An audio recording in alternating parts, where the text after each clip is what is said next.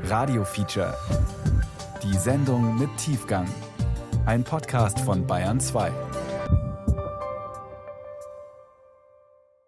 Hallo, Till Ottlitz hier. Viele von uns zeigen in diesen Tagen Solidarität mit der Ukraine, indem wir demonstrieren, spenden oder sogar Geflüchtete aufnehmen. Aber vor dem Krieg, da muss man ganz ehrlich sein, haben viele hier im Westen in der Ukraine vor allem ein Billiglohnland gesehen. Besonders harte Folgen hatte diese Haltung beim Geschäft mit Leihmüttern. Viele Paare aus den USA, China oder Deutschland haben sich in den letzten Jahren ihren Kinderwunsch mit Hilfe ukrainischer Agenturen verwirklicht.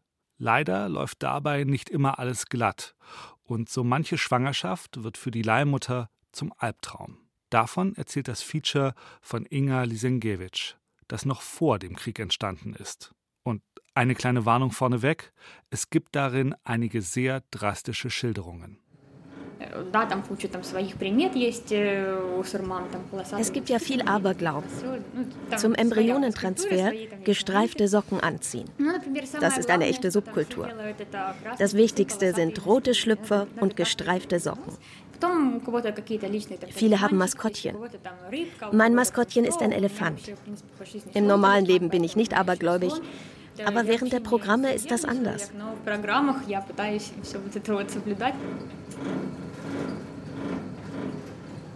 Babys für die Welt. Das Geschäft mit ukrainischen Leihmüttern. Ein Feature von Inga Lisenkiewicz.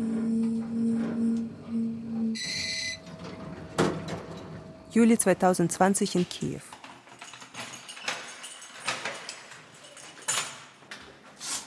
Olga ist 27, klein und zierlich und hat Sommersprossen im Gesicht. Sie trägt ein rot geblumtes, etwas ausgestelltes Kleid, das ihr leicht gewölbtes Bäuchlein dezent kaschiert. Sie ist in der 15. Woche. Eine Agentur hat ihr die Schwangerschaft vermittelt. Ich habe ein eigenes Kind und bin zum dritten Mal in einem Leihmutterschaftsprogramm. Ich weiß nicht, ob ich überhaupt erwähnen soll, dass ich aus der Region Donetsk komme. Tatsächlich habe ich die erste Leihmutterschaft 2014 begonnen, als der Krieg anfing. Aber das war Zufall. Ich hatte schon lange daran gedacht. In der Ukraine ist Leihmutterschaft anders als in Deutschland oder Österreich erlaubt. Als Behandlungsmethode bei ungewollter Kinderlosigkeit. Sie ist kaum gesetzlich reguliert. Die biologischen Eltern können in die Geburtsurkunde eingetragen werden. Wichtig ist, sie müssen verheiratet sein. Als 2014 der Beschuss losging, musste ich da weg. Ich hatte ja kein Geld, keine Ersparnisse. Also habe ich mich bei der Agentur mit der besten Bezahlung beworben und bin gleich genommen worden. Klar, denn ich war 21. Und es ist eher selten, dass sich so junge Mädels bewerben. Die meisten sind 28 und älter. Die Wunscheltern mögen jüngere Leihmütter. Wunscheltern. So nennt man in der Branche die Auftraggeber, die ein Kind bestellen. Die Leihmutter trägt ein Kind aus, das aus einer Eizelle der Wunschmutter oder Spenderin und dem Samen des Wunschvaters erzeugt wurde. Leihmutter und Wunscheltern schließen einen Vertrag. Auf mögliche Risiken und die vertraglichen Regelungen habe ich nicht besonders geachtet. Ich dachte, wenn ich mein eigenes Kind ohne Probleme bekommen habe, wieso sollte ich hier irgendwelche Probleme haben? Mich haben im Grunde nur drei Summen interessiert. Bezahlung für ein Kind, Bezahlung für Zwillinge, ich war ja gleich mit Zwillingen schwanger, und monatlicher Unterhalt während der Schwangerschaft. Leihmütter bekommen im Durchschnitt insgesamt 15.000 Euro für ein ausgetragenes Kind. Die Wunscheltern kommen aus der ganzen Welt in die Ukraine. Aus den USA, Südamerika, aus Westeuropa, Australien oder China. Der Mindestpreis für ein Kind liegt aktuell bei 39.999 Euro. Eine Statistik gibt es nicht, weder über die Zahl der Leihmütter noch über die Zahl der von ihnen geborenen Kinder. Wie viele Agenturen Leihmütter vermitteln, ist ebenfalls unbekannt. Meine Mama weiß nichts davon, von keiner der Leihmutterschaften. Sie stand damals auf der anderen Seite der Front und wir sind in entgegengesetzte Richtungen gezogen. Sie nach Russland, ich hierher. In der 16. Woche wurde ich von den spanischen Wunscheltern nach Kiew geholt. Sie hatten solche Angst wegen der Gefechte. 2019 und 2020 haben laut ukrainischem Gesundheitsministerium 50 Kliniken Leihmutterschaftsprogramme durchgeführt. Bei vielen Agenturen und Kliniken gilt 35 als Altersgrenze für Leihmütter. Aber man trifft auch 45-Jährige. Die einzige Voraussetzung, sie müssen gesund sein und schon ein eigenes Kind geboren haben. Beim ersten Mal hat mein Sohn es nicht verstanden. Einmal ist ihm mein Bauch aufgefallen. Er meinte, oh, du hast aber einen großen Bauch. Der Bauch und die Kinder, für ihn hing das nicht zusammen. Er hat von einem Fahrrad geträumt. Noch am Tag meiner Entlassung habe ich es ihm gekauft. Bei uns im Haus gab es eine Empfangsdame. Wir kommen rein, mein Bauch ist weg. Sie sieht uns und fragt, Jenja, was hast du denn bekommen? Brüderchen oder Schwesterchen? Er darauf, ein Fahrrad.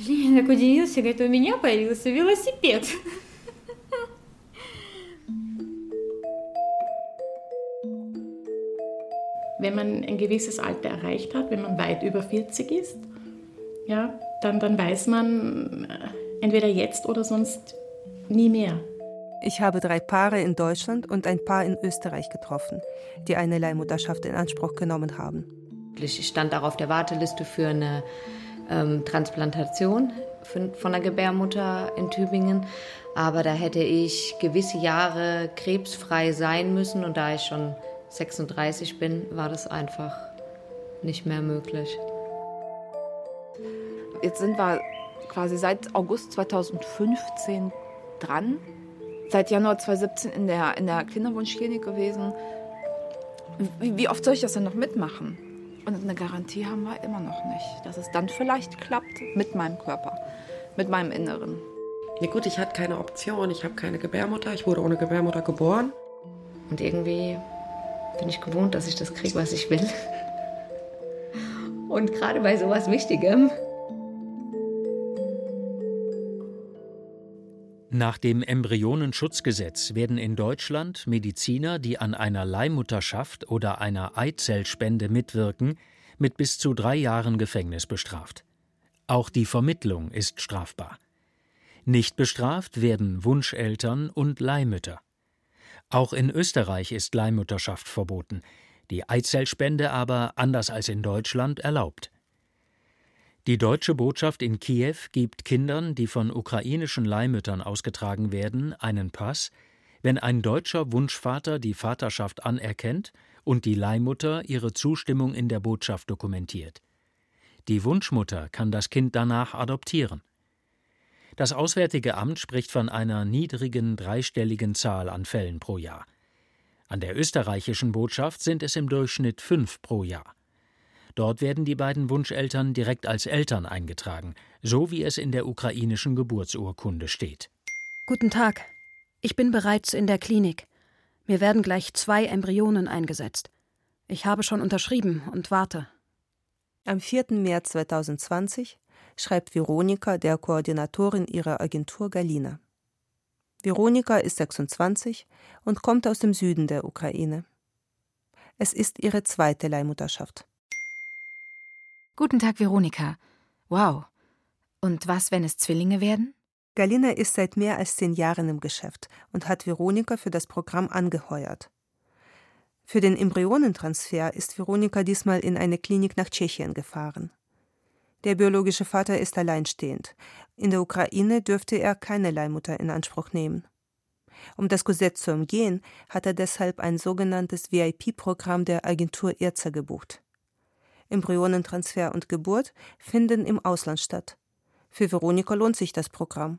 Sie verdient ein bis 2000 Euro mehr. Vorher hat ihre Koordinatorin Galina nach der passenden Eizellspenderin gesucht. Der Wunschvater möchte unbedingt eine Tochter. Für den Wunschvater war es wichtig, dass ich sehr hübsche Frauen aussuche. Antonov, der Agenturchef, wollte, dass auf den Fotos mehr nackte Haut zu sehen ist, in Badeanzügen. Das Wunschprofil wurde dann nach Tschechien geschickt und da wurde die Eizellspenderin ausgesucht. Seit drei Monaten hat sich Veronika auf den Embryonentransfer vorbereitet. Der Termin ist immer wieder verschoben worden weil sich keine geeigneten weiblichen Embryonen entwickelt haben. Am Ende setzt die Klinik ein gesundes männliches und ein wenig überlebensfähiges weibliches Embryo ein. Zwei Wochen danach zurück in Kiew. Die erste Ultraschalluntersuchung. Es gibt gute Nachrichten. Hurra, da ist was. Auf dem Ultraschall ist nur ein Embryo zu sehen. Dann haben wir nur eins behalten, antwortet Galina. Wir haben ja auch ein, ein, ein intensives Leben geführt. Ja? Also mein Mann beruflich sehr eingespannt, ich war sehr eingespannt. Wir sind viel gereist, wir haben uns echt die ganze Welt angeschaut. Und ja, man war auch so abgelenkt, auch permanent. Ja? Man hat zwar, andere haben schon Kinder bekommen, ja, und man ist dann Taufpate dort und Taufpate da und, und, und man hat immer gewusst, ja, und irgendwann wird es bei uns so sein. Ja? Ich bin mir da bewusst, dass, dass auch das Leben ohne Kinder weitergehen wird und dass wir uns das Leben schön machen können und ähm, dass alles gut wird und wir auch glücklich sein können ohne Kinder. Ähm, nur das ist halt eben äh, auch so ein bisschen an der Argumentation dann vorbei. Wo, wo, wo, wollen wir hin und wie kann man uns dabei unterstützen? Und, und wir lieben unsere Kinder und ich glaube, wir wissen es auch wesentlich mehr zu schätzen als Frauen, die jetzt vier, fünf Kinder kriegen können, ohne mit der Wimper zu zucken. Sie sind halt für uns einfach was ganz Besonderes und wir wissen sie auf jeden Fall zu schätzen. 15. Juli 2021. Ich habe ein Foto aus dem Geburtshaus. Ich war am zweiten Tag auf der Intensivstation und habe ein Foto gemacht. Bestimmt ist er in den letzten dreieinhalb Monaten gewachsen. Natalia zeigt mir ein Foto auf ihrem Handy. So ein kleines Ding. Keine 1,5 Kilo, aber lang. 42 Zentimeter. Man sieht auf dem Bild, dass er ein kleiner Chinese ist. Stimmt's? Dieses Kindchen. Wie können diese Bastarde ihn nur verstoßen? Ich habe ihn besucht. Ich habe ständig auf die Spritze mit dem Schmerzmittel gewartet. Ohne konnte ich nicht aufstehen. Sobald die Betäubung einsetzte, bin ich vom zweiten in den dritten Stock gegangen. Ganz langsam, um ihn zu sehen, um mich zu erkundigen. Aber den Eltern ist er egal. Natalia ist 42. Das Kind in ihrem Bauch war für ein chinesisches Paar bestimmt. In der 30. Schwangerschaftswoche löste sich die Plazenta ab, sie bekam eine starke Blutung. Das Baby musste per Kaiserschnitt geholt werden. Auch Natalia war in Lebensgefahr. Die Wunscheltern wollen das Kind nicht mehr. Entschuldigen Sie die Störung. Hier ist die Mutter von dem Kindchen, das bei Ihnen in Behandlung ist. Die vergangene Nacht hat Natalia im Bus verbracht. Sie ist am Nachmittag in ihrer Siedlung im Osten des Landes losgefahren. Um fünf kam sie in Kiew an. Seit sieben steht sie vor der Tür der Abteilung für Neonatologie des ersten klinischen Kinderkrankenhauses. Jetzt ist es bereits Nachmittag. Es ist heiß. Sie ist erschöpft. Endlich hat sie die Telefonnummer des Oberarztes der Intensivstation bekommen. Er wurde vor zwei Wochen von der Intensivstation in die Abteilung für pathologische Neonatologie verlegt. Sie müssen dort anrufen. Wissen Sie schon, dass er in ein Heim kommen soll? Ich habe es heute erfahren. Ich wollte reinkommen, mich erkundigen, ihn anschauen. Aber ich wurde nicht reingelassen. Waren Sie hier? Ich bin heute schon zum zweiten Mal hier. Kommen Sie zum Eingang und klingeln Sie. Können Sie mir die Diagnose sagen? Keiner kann das zurzeit. Wir wissen nicht, wie sich die Situation weiterentwickelt. Ich bin an der Tür. Ich klingle jetzt. Sie sind nicht allein? Wen haben Sie dabei? Etwa Journalisten? Da ich heute früh nicht reingelassen wurde, habe ich eine Journalistin mitgebracht. Ich möchte zumindest alleine rein. Warten Sie, ich schaue nach der Oberärztin der Abteilung. Bleiben Sie kurz da. Die Tür bleibt erstmal zu. Nicht aufmachen. Bleiben Sie da. Hallo. Hallo, sind Sie die Mutter? Kommen Sie rein. Sie müssen leider warten.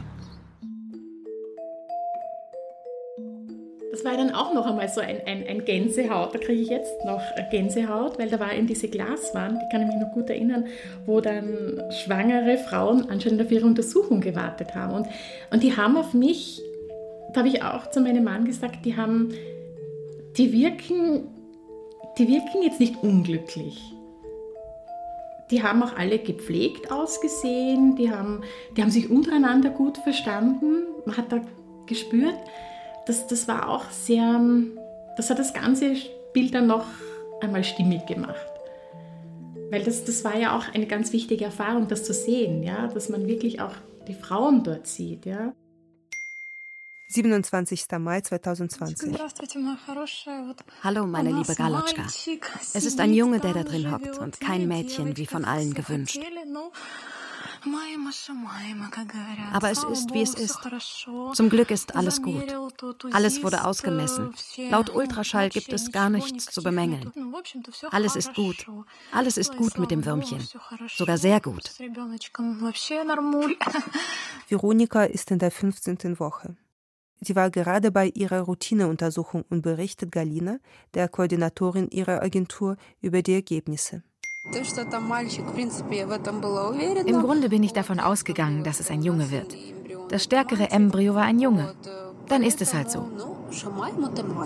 Zwei Tage später, am 29. Mai 2020.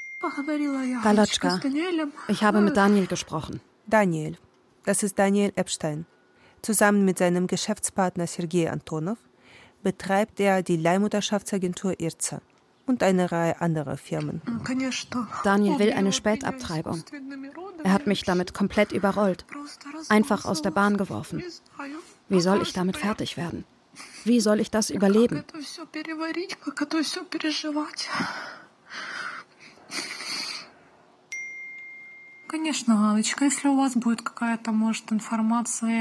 Also, falls Sie, Galotschka, von diesen beiden Männern irgendeine Information bekommen, geben Sie mir Bescheid. Die wollen mir irgendwas verheimlichen. Damals meinte Daniel zuerst, okay, dann ist es halt ein Junge. Zwei Tage später hieß es dann Spätabtreibung. Ich konnte nicht klären, warum die tschechische Klinik überhaupt ein männliches Embryo eingesetzt hat, wo doch ein Mädchen bestellt war. Offiziell ist in Tschechien, anders als in der Ukraine, die Selektion nach Geschlecht verboten. Trotzdem hat man offenbar drei Monate lang versucht, weibliche Embryonen zu kultivieren. Die Klinik bestreitet, überhaupt mit Leihmutterschaftsagenturen aus der Ukraine zusammenzuarbeiten, obwohl Veronikas Dokumente belegen, dass sie dort behandelt wurde. Der Wunschvater jedenfalls will ein Mädchen, keinen Jungen. Da haben sie angefangen, sich Gendefekte auszudenken, die mit dem Geschlecht zu tun haben. Antonov hat erzählt, das Kind würde ein Gemüse werden. Jetzt sehe es zwar ganz normal aus, aber später würde es ein Gemüse sein. Antonov, der Mitbetreiber der Agentur, behauptet, der Wunschvater könnte einen Gendefekt weitergeben, der sich nur auf Jungen auswirke. Sie meinten, Veronika solle nach Kiew kommen. Da würden ihr Fruchtwasser und eine Gewebeprobe entnommen, um die Genetik zu prüfen. Ich sollte Veronika beruhigen. Der vermeintliche Gendefekt des Babys soll angeblich durch eine Chorionshottenbiopsie und eine Fruchtwasserpunktion nachgewiesen werden. Doch anstelle der angekündigten Untersuchungen wird am 5. Juni 2020 in der Klinik nur eine Feindiagnostik per Ultraschall gemacht. Der Oberarzt und eine Genetikerin sind dabei. Sie haben die Befunde der Screenings durchgeschaut. Alles, was ich dabei hatte. Die Ärzte saßen da, während das Kind per Ultraschall untersucht wurde. Das Herz, das Gehirn, alle Fingerchen, alle Knochen, die Wirbelsäule, das Rückenmark. Sie meinten, was wir sehen, ist nicht einfach nur ein gutes Kind, sondern ein 1A-Kind. Trotzdem besteht die Agentur weiter auf der Abtreibung. Daniel rief zurück, nachdem ich raus war. Er meinte, ich werde dem Vertrag entsprechend entschädigt. Ich frage, was für eine Entschädigung dem Vertrag entsprechend?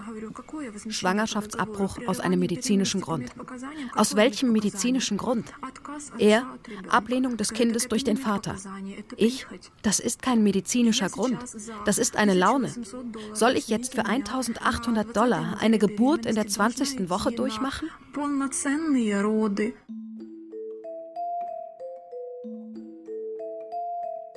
Es gab ja zwei Schwangerschaften. Bei der ersten Schwangerschaft wären Zwillinge geworden. Und es sind leider beide innerhalb weniger Wochen dann gestorben. Also es war nach dem dritten Monat. Aber dann eben im vierten Monat zuerst ist das eine äh, gestorben. Da hatte die Leihmutter starke Blutungen. Ich war natürlich sehr, sehr, sehr traurig und sehr ja, ich hatte dann irgendwie schon die Hoffnung aufgegeben. Aber dann hat die Agentur eben gemeint, wir haben, man kann mehrere Versuche, das war ja auch in dem Vertrag drinnen. 16. Juli 2021. Wie oft ist es passiert, dass Leihmütter Kinder geboren haben, die gestorben sind und ich war dran. Wir haben ausgerechnet, dass ich dafür schon 200.000 Euro aus meiner Tasche bezahlt habe. Albert Ocholowski ist Inhaber von Biotexcom. Der Konzern besteht aus Reproduktionskliniken, einer Agentur, einem Hotel und Unterkünften für Wunscheltern. Nach eigenen Angaben beherrscht er bis zu 70 Prozent des Leihmutterschaftsmarkts in der Ukraine. Das Treffen findet an einem rustikalen Holztisch im Garten der Klinik statt. Neben Tochilowski sind Oberarzt Igor Pechinoga und Juristen der Klinik dabei. Auf der anderen Seite sitzt die 42-jährige Leihmutter Natalia aus der ukrainischen Provinz, deren chinesisches Baby von den Wunscheltern nicht abgeholt wurde. Der Arzt hat mir gestern gesagt, dass das Kind am 30. Juni von der Intensivstation verlegt wurde.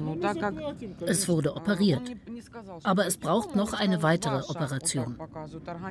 Er hat auch gesagt, dass meine Organisation nicht mehr zahlen wollte und die Neurochirurgen eine Spendenaktion ausgerufen hätten für den Kleinen.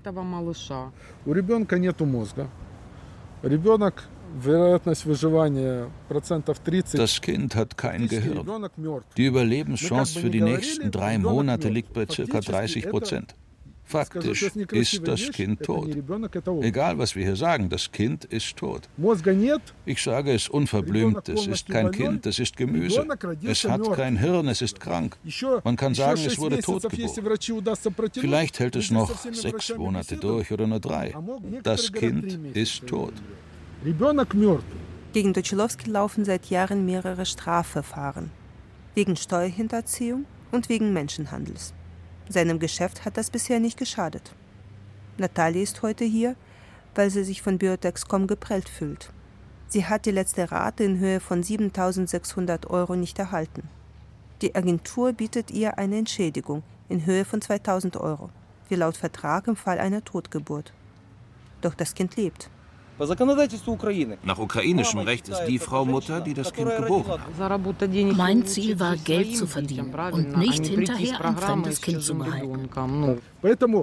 Also die 9400 Euro, die sie bekommen hat, hat sie mit ihrer Arbeit verdient. Über eine weitere Entschädigung können wir reden, nachdem wir über das Schicksal des Kindes entschieden haben.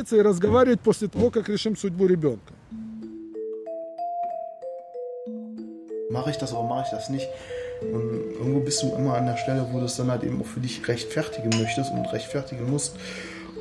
Ich glaube, wir, wir, machen noch nicht den Eindruck, dass wir irgendwie hartherzige, kaltherzige Menschen sind, ähm, die knallhart Leute ausbeuten wollen.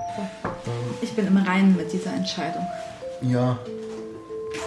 Ja. Du hast gerade das Stichwort Ausbeutung gesagt. Wie kommst hm. du darauf? Hat die Ausbeutung gesagt? Ja. Okay. Äh, ähm, es ist immer, wenn man von außen den Eindruck bekommt, ähm, da ist jemand, äh, der stellt seinen Körper zur Verfügung, um, um anderen Menschen ähm, ja, ein Kind zu gewähren. Also man zieht selber äh, körperlich oder aus anderen Gründen keine Vorteile aus einer Geschichte heraus, kriegt dafür ein bisschen Geld und äh, besteht die Gefahr eben, dass man auch dann erkrankt oder äh, auch ähm, ja, schwere, Mühe, schwere Mühen auf sich hat. Und dann ist man immer so bei dem Thema Ausbeutung halt eben auch. Ähm, Aber diesen Eindruck hatten wir jetzt. Den hatten wir nicht. Das Wort Ausbeutung passt auch nicht dazu. 23. Juni 2020. Guten Morgen, Galotschka. Ich weiß Bescheid. Ich habe Daniel gestern spät abends erreicht. Er meinte, die Entscheidung sei auf Mittwoch gefallen. Er sagte, zuerst werde er getötet, danach extrahiert, wie er das genannt hat. Ich frage, wie extrahiert? Unter Narkose?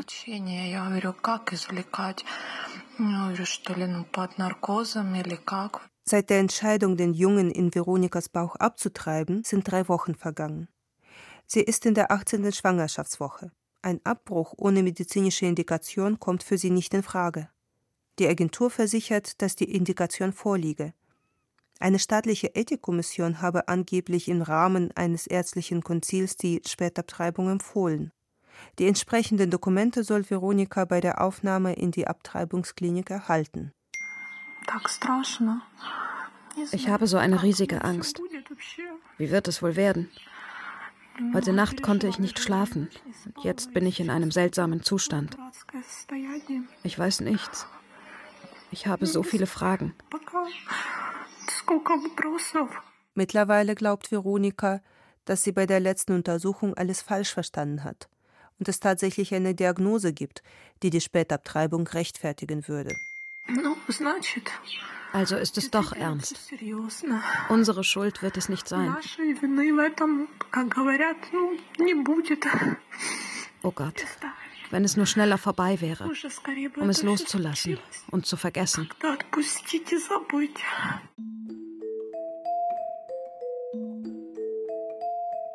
Mein Mann sagt manchmal mein kleiner Porsche. Läuft darum.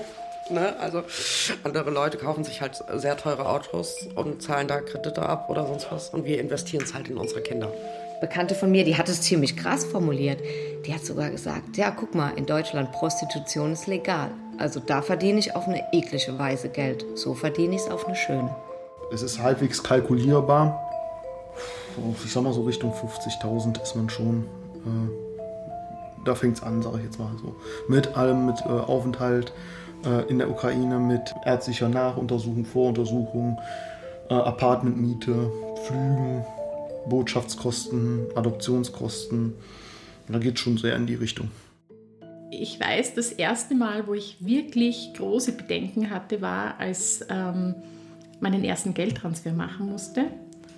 Und das jetzt nicht auf ein ukrainisches Konto gegangen ist, sondern eben Cayman Islands. Und da da war dann so dieser Moment, war wirklich das erste Mal dieser Moment, wo ich mir gedacht habe, ist das jetzt das Richtige? In der Ukraine ist es halt eben einfach, wie gesagt, äh, mit Georgien, glaube ich, am günstigsten. Also, ja, was heißt günstig? Man, man zahlt eine horrende Summe. Ähm, aber es ist halt eben da noch am erschwinglichsten. Ich würde jetzt auch sagen, man muss schon halt eben auch äh, entweder lange gespart haben oder halt eben sehr, sehr gut äh, situiert sein, auch im Beruf, ähm, um so einen Weg überhaupt gehen zu können. Und äh, ja, dann entsteht vielleicht auch der Eindruck, das sind wirtschaftlich starke, sehr, sehr starke Menschen, die das dann, die sich da ein Kind kaufen. Es war einfach, wenn du das dann das Geld einfach so dahin legst und sagst, okay, weil wir es halt einfach bar bezahlt haben. Ähm, also, puh. Puh. Es ist, es ist viel, was da jetzt liegt. Dem Vertrag nach habe ich meine Arbeit getan. Jetzt muss ich das Geld bekommen. Seit Natalias letztem Treffen mit Tochilowski, dem Inhaber der Reproduktionsklinik, ist eine Woche vergangen. Sie hat gerade eine weitere Nacht im Bus verbracht und ist wieder in Kiew. Inzwischen hat sie sich juristisch beraten lassen. Ihr Vertrag ist ungültig, weil die Unterschrift der Wunscheltern fehlt, wie bei vielen solcher Verträge. Vor Gericht hätte sie keine Chance. Was ihr bleibt, ist geschickt zu verhandeln. Natalia wird wieder von Tochilowski und dem Oberarzt der Klinik empfangen. Hier geht es um 7600, richtig? Ja, für den Kaiserschnitt und das Babysitting habe ich Geld bekommen. Okay, ich gebe 5000, du übernimmst 2600. Weil wir als Agentur ca. 20.000 verloren haben. Dadurch, dass die Eltern die Zahlung nicht geleistet haben. Außerdem wollen sie ein neues Programm anfangen. Die gleichen Eltern? Ja, was haben Sie denn gedacht? Ja, ein neues Programm.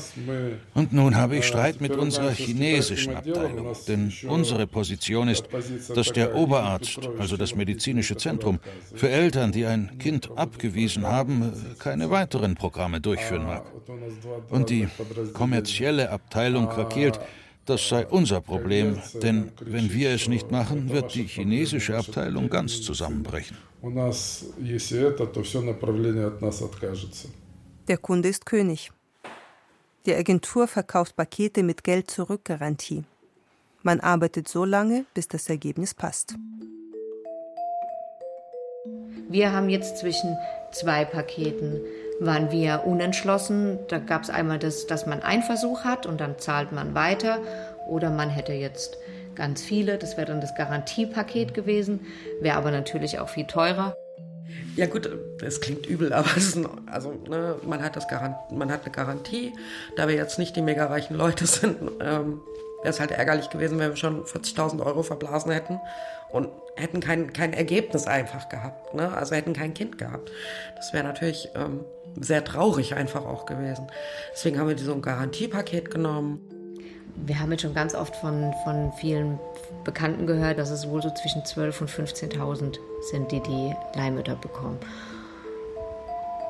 Ja, ist nicht viel Geld, wenn ich mir überlege, was ich verdiene und wenn ich zehn Monate lang äh, ein Baby in mir habe und das austrage. Aber anscheinend ist es für sie doch sehr viel Geld und ich hoffe einfach, dass es für sie ausreicht, dass äh,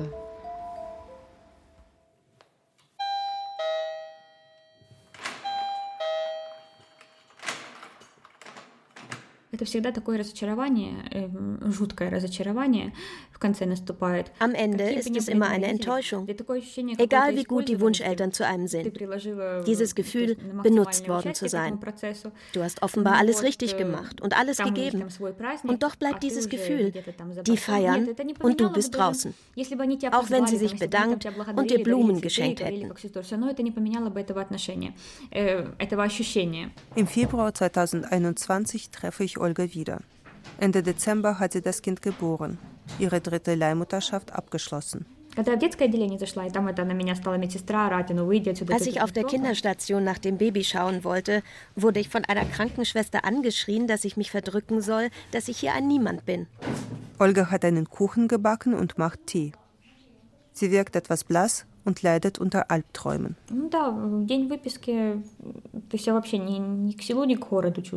Am Tag der Entlassung fühlt man sich deplatziert. Was mache ich hier? Wie bin ich hierher gekommen? Wer bin ich und wieso? Ich war bei der Entlassung alleine. Ich hatte zwei Taschen dabei meine Sachen und Geschenke für meinen Sohn, damit ich nicht mit leeren Händen ankomme. Ich habe die Krankenschwester gefragt, ob sie mir helfen könnte. Sie meinte, sie hätte keine Zeit.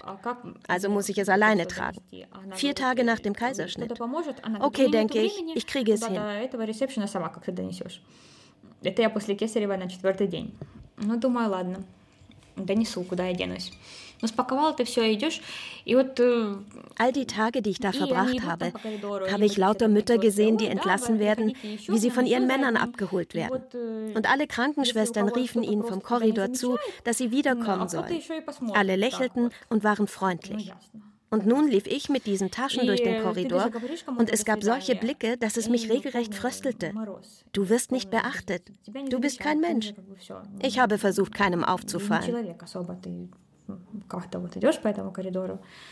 И я старалась в этот раз вообще никому там на глаза не попасться. Olga war in der 38. Schwangerschaftswoche, als festgestellt wurde, dass die Naht von einem früheren Kaiserschnitt aufgegangen war. Ihr Leben schwebte in Gefahr. Sie wurde eingeliefert, das Kind per Notkaiserschnitt geholt. Fast jede, die es einmal gemacht hat, macht es auch zum zweiten und zum dritten Mal. Man braucht mehr und mehr und mehr, zum Beispiel um eine Wohnung zu kaufen.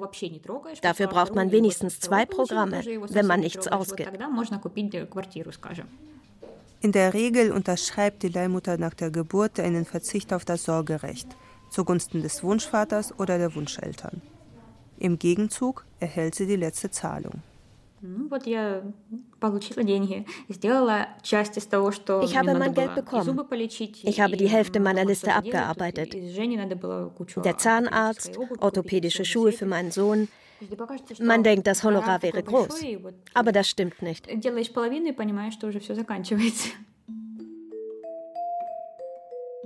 Es wurde uns zugesichert, dass sie eben äh, physisch und psychisch eine Zeit lang nach der Geburt wirklich betreut werden. Aber ist das jetzt irgendwie eine Farce oder? Das muss man ja auch als Frau alles aufarbeiten, ja, dass sie irgend, in irgendeiner Form haben sie laufend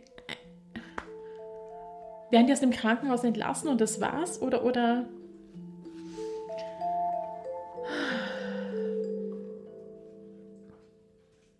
Natürlich wäre es ganz schlimm, wenn irgendwas passiert. Aber auch in jedem anderen Beruf kann irgendwas passieren und das ist halt dann, so blöd es klingt, ihr berufliches Risiko. Am 24. Juni 2020 wird Veronika von Galina am Bahnhof abgeholt und zum fünften Kiewer Geburtshaus gebracht, wo die Spätabtreibung stattfinden soll. Die Diagnose mit dem angeblichen Gendefekt des Jungen haben Galina und Veronika bisher nicht gesehen. Zu dem Zeitpunkt hatte Antonov mich ja auch davon überzeugt, dass die staatliche Ethikkommission alles bestätigt hätte. Ich habe ihm geglaubt, dass das Kind krank wäre.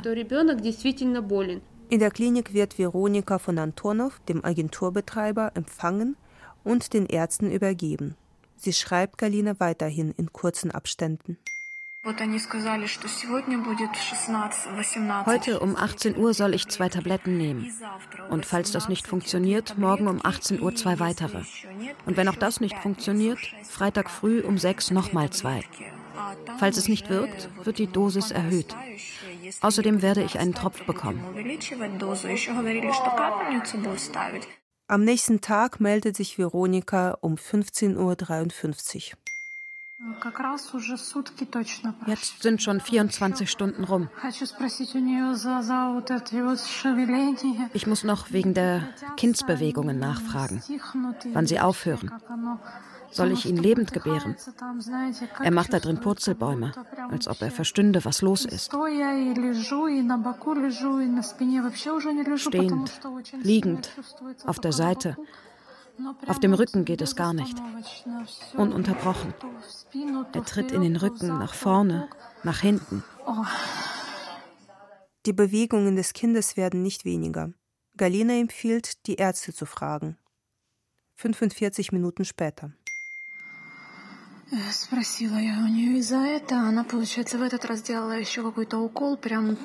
Ich habe gerade nachgefragt. Sie hat mir da eine Spritze reingemacht. Es war schrecklich. Ich bin grün geworden. Ich spüre ihn ganz deutlich. Nicht ein oder zweimal in der Stunde, sondern andauernd. Sie sagt, gegen 20, 21 Uhr sollte ich ihn nicht mehr spüren. Spätestens am Morgen. Heute Nacht muss er endgültig sterben. Schrecklich. Ich wünschte, es wäre schon morgen und alles vorbei.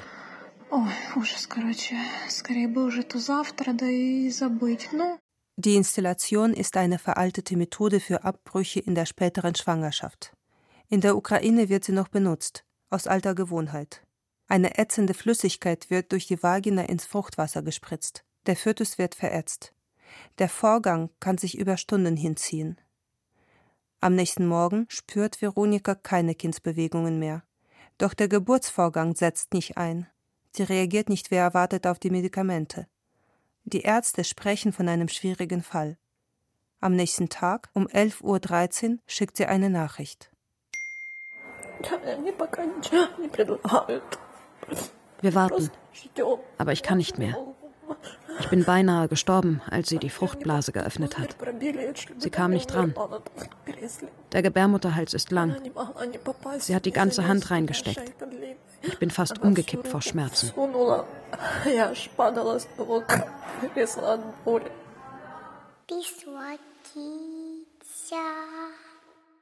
поводицю, пісотіця поводицю,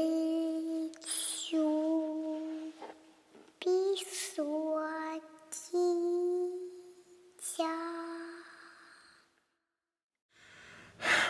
Ich sag mal, das, sind, das, müssen, das muss beides beinhaltet werden. Ich glaube, so eine psychologische Betreuung auch einer Leihmutter, die muss zwingend da sein, dass man, dass man auch äh, sich um die Gesundheit und auch die psychische Gesundheit der Frau kümmert und die nicht alleine lässt, ähm, wenn sie ein Kind für jemand anderen austrägt und es dann abgibt. Ähm, ich glaube, das ist so eine Verantwortung, die muss immer gewährleistet sein. Ist sie ähm, gewährleistet?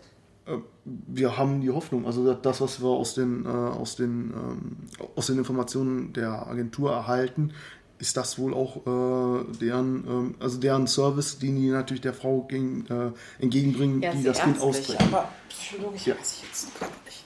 Ärztlich psychologisch, doch. Okay. Und ähm, ich glaube, das sind so, so diese zwei Seiten, die müssen immer gewährleistet sein. Und dann ist es für mich auch äh, nicht wirklich schlimm, wenn man dafür dann auch Geld zahlt. 30. Juni. Seit der Spätabtreibung sind vier Tage vergangen. Veronika ist immer noch im Krankenhaus. Wissen Sie, warum sie mir kein Entlassungsschreiben gibt? Sie meinte, sie hätte mich längst entlassen, aber ihr wurde gesagt, ich sei mit einer Fehlgeburt eingeliefert worden. Und nun wisse sie nicht, was sie in das Entlassungsschreiben eintragen solle. Ich frage, wie mit einer Fehlgeburt? Sie? Das wurde mir so gesagt, dass ich das reinschreiben soll, dass du bereits mit einer Fehlgeburt eingeliefert wurdest, dass du nur zur Ausschabung hier warst.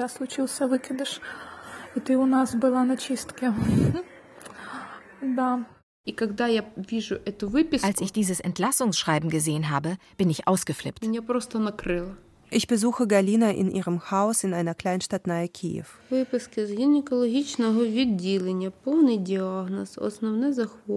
Entlassungsschreiben aus der Gynäkologie. Die vollständige Diagnose, dritte Schwangerschaft, 19 Wochen. Später Spontanabort. Spontanabort. Bei der Einlieferung Schmerzen im Unterleib, Blutung aus den Geschlechtswegen seit zwei Tagen. Die Angaben im Entlassungsschreiben sind falsch. Veronika hatte keinen Spontanabort und keine Blutung bei der Einlieferung. Dem Baby in ihrem Bauch ging es gut. Nach ihrer Entlassung aus der Klinik bestellte Antonov sie zu sich. Sie musste unterschreiben, dass sie der Agentur gegenüber keine Ansprüche stellt. Von dem erhofften Honorar hat sie nur einen Bruchteil bekommen. Zum Verhandeln fehlte ihr die Kraft.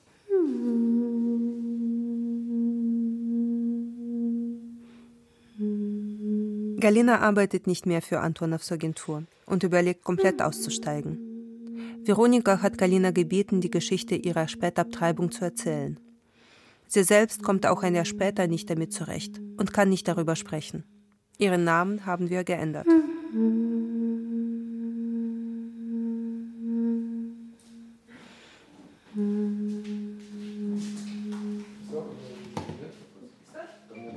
Ich besuche Sergei Antonov in seinem Büro in einer sehr zentralen Lage in Kiew. Antonov ist Jurist und tritt regelmäßig in Talkshows als Verfechter der Rechte von Leihmüttern auf. Er ist auch von vielen westlichen Medien als Experte gefragt. Hat seine Agentur ein Kind abtreiben lassen, weil es nicht das vom Vater gewünschte Geschlecht hatte? Was war der Grund für den späten Schwangerschaftsabbruch?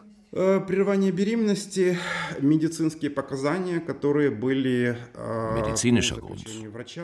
Vom Arzt empfohlen, weil ein Embryo eingesetzt wurde, das genetische Anomalien hatte. Diese Menschen haben die Muskeldystrophie nach Duchenne in der Anamnese. Das ist die Diagnose. Also angeblich eine Erbkrankheit in der Familie des Wunschvaters. Duchenne-Muskeldystrophie ist eine X-chromosomale Krankheit. Das bedeutet, die Mutation wird von einer Mutter, die ein geschädigtes X-Chromosom hat, mit einer Wahrscheinlichkeit von 50 Prozent an ihre Kinder vererbt. Der Wunschvater hätte die angebliche Duchenne-Erkrankung also gar nicht weitergeben können. Die für die Befruchtung verwendete Eizelle stammte von einer Spenderin mit modelartigem Aussehen, ohne Bezug zur Familie des Wunschvaters. Es hatte nicht mit der Frau, sondern mit dem Mann zu tun. Geschenk wird über die Frauen weitergegeben. Keine Ahnung, wer der Träger war.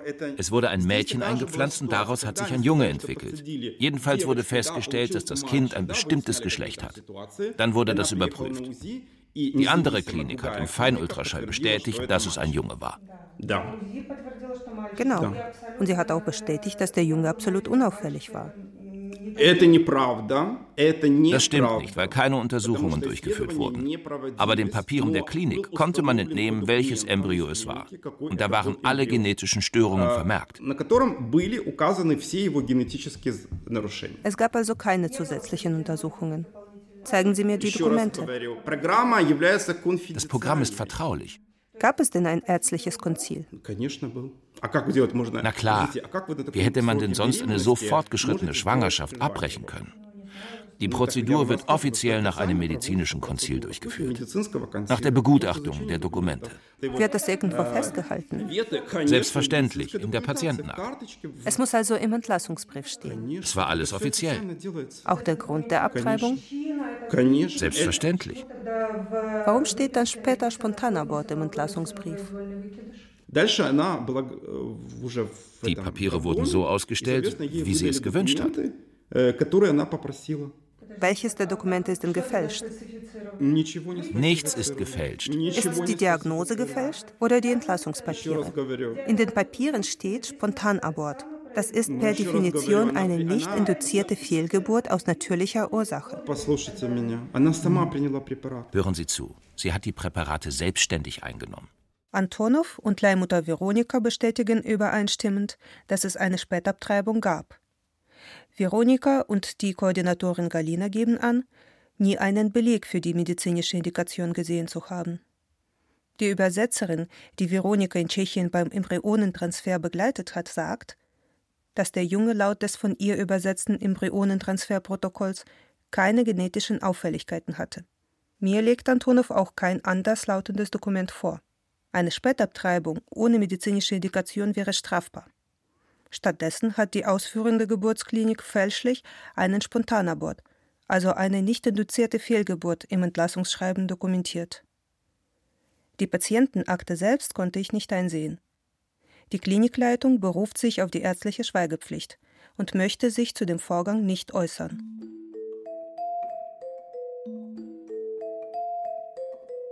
Aber äh, das ist aber das Thema, das, was man sieht und was man gespiegelt bekommt, ähm, von, von den Frauen, von den Agenturen, von den Rückmeldungen, auch so, was man sich sonst so anschaut, ähm, ist es, ja, ich würde sagen, immer ein Geschäft auch auf Augenhöhe, was, was, sie, was sie eingehen.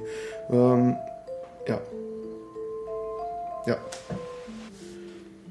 Beide Seiten äh, gehen ja Verträge ein, beziehungsweise alle drei Seiten, wir mit der Agentur, mit der Klinik. Ähm, und auch die Klinik bzw. die Agentur mit der Leihmutter. Das sind wir mit der Leihmutter. Ne? Und ähm, es ist so gesehen eigentlich alles abgesichert.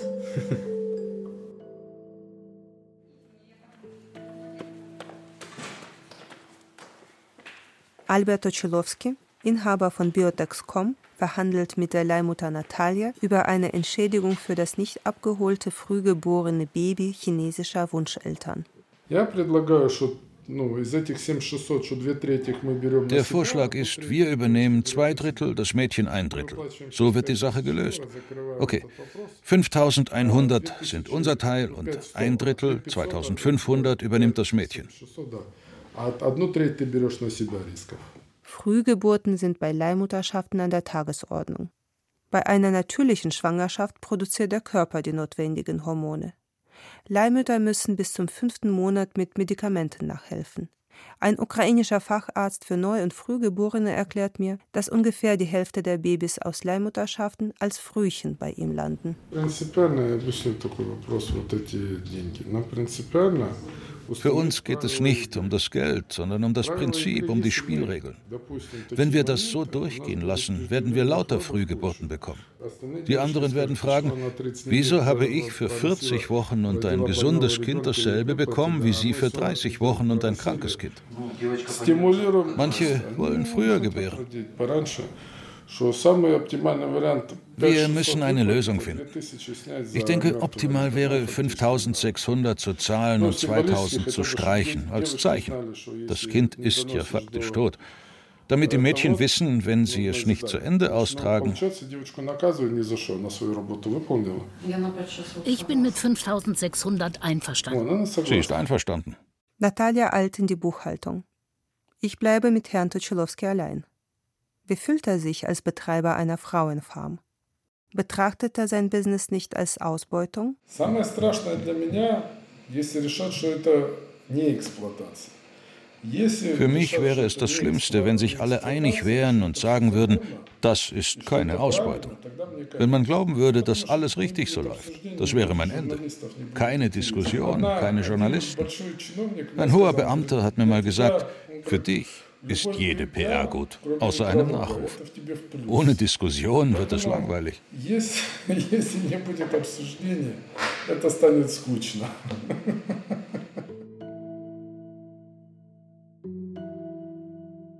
Es gibt ja auch viele Frauen, äh, die dann heute auch sagen, ich war gerne schwanger. Ja. Gibt's auch.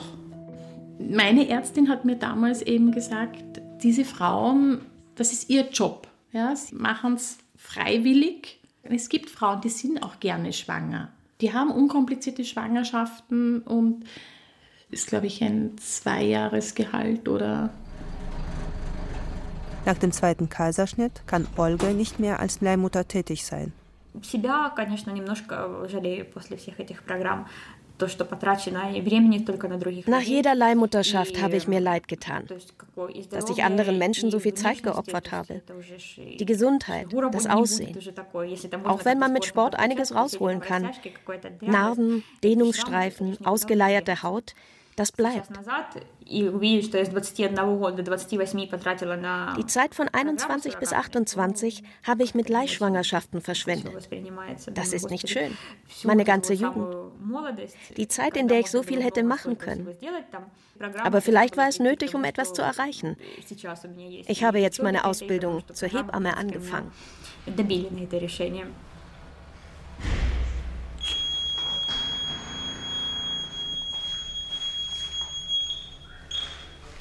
Der kleine chinesische Junge, den Natalie bis zur 30. Schwangerschaftswoche ausgetragen hat, lebt.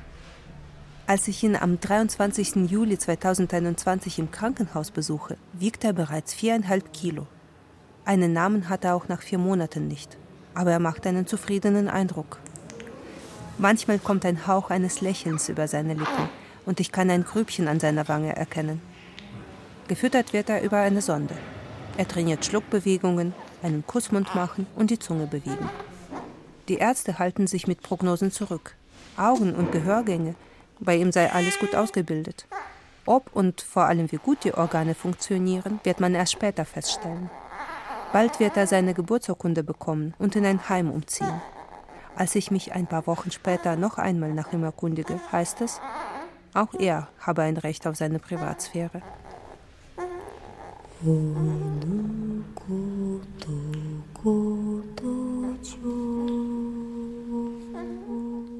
Babys für die Welt. Das Geschäft mit ukrainischen Leihmüttern. Ein Feature von Inga Lisenkiewicz. Es sprachen Lisa Biel, Sigrid Burgholder, Jochen Langner, Thomas Balu Martin, Claudia Mischke, Svenja Wasser und die Autorin. Ton und Technik Wolfgang Rixius und Thomas Widdig. Regie Inga Lisenkiewicz. Redaktion Wolfgang Schiller. Eine Produktion des Deutschlandfunks mit dem Südwestrundfunk und dem Österreichischen Rundfunk 2021. Das Feature heute ist noch vor dem Krieg entstanden. Die Autorin beobachtet die Situation aber weiter. Sie hat uns gesagt, dass gerade viele Agenturen die Babys in Bunkern versorgen, weil sie nicht von den Wunscheltern abgeholt werden können die Babys im Ausland zur Welt zu bringen, würde die Adoption komplizierter oder unmöglich machen. Deshalb bleiben die meisten erstmal in der Ukraine und damit potenziell in Gefahr. Bis nächste Woche. Ihr Till Ortlitz.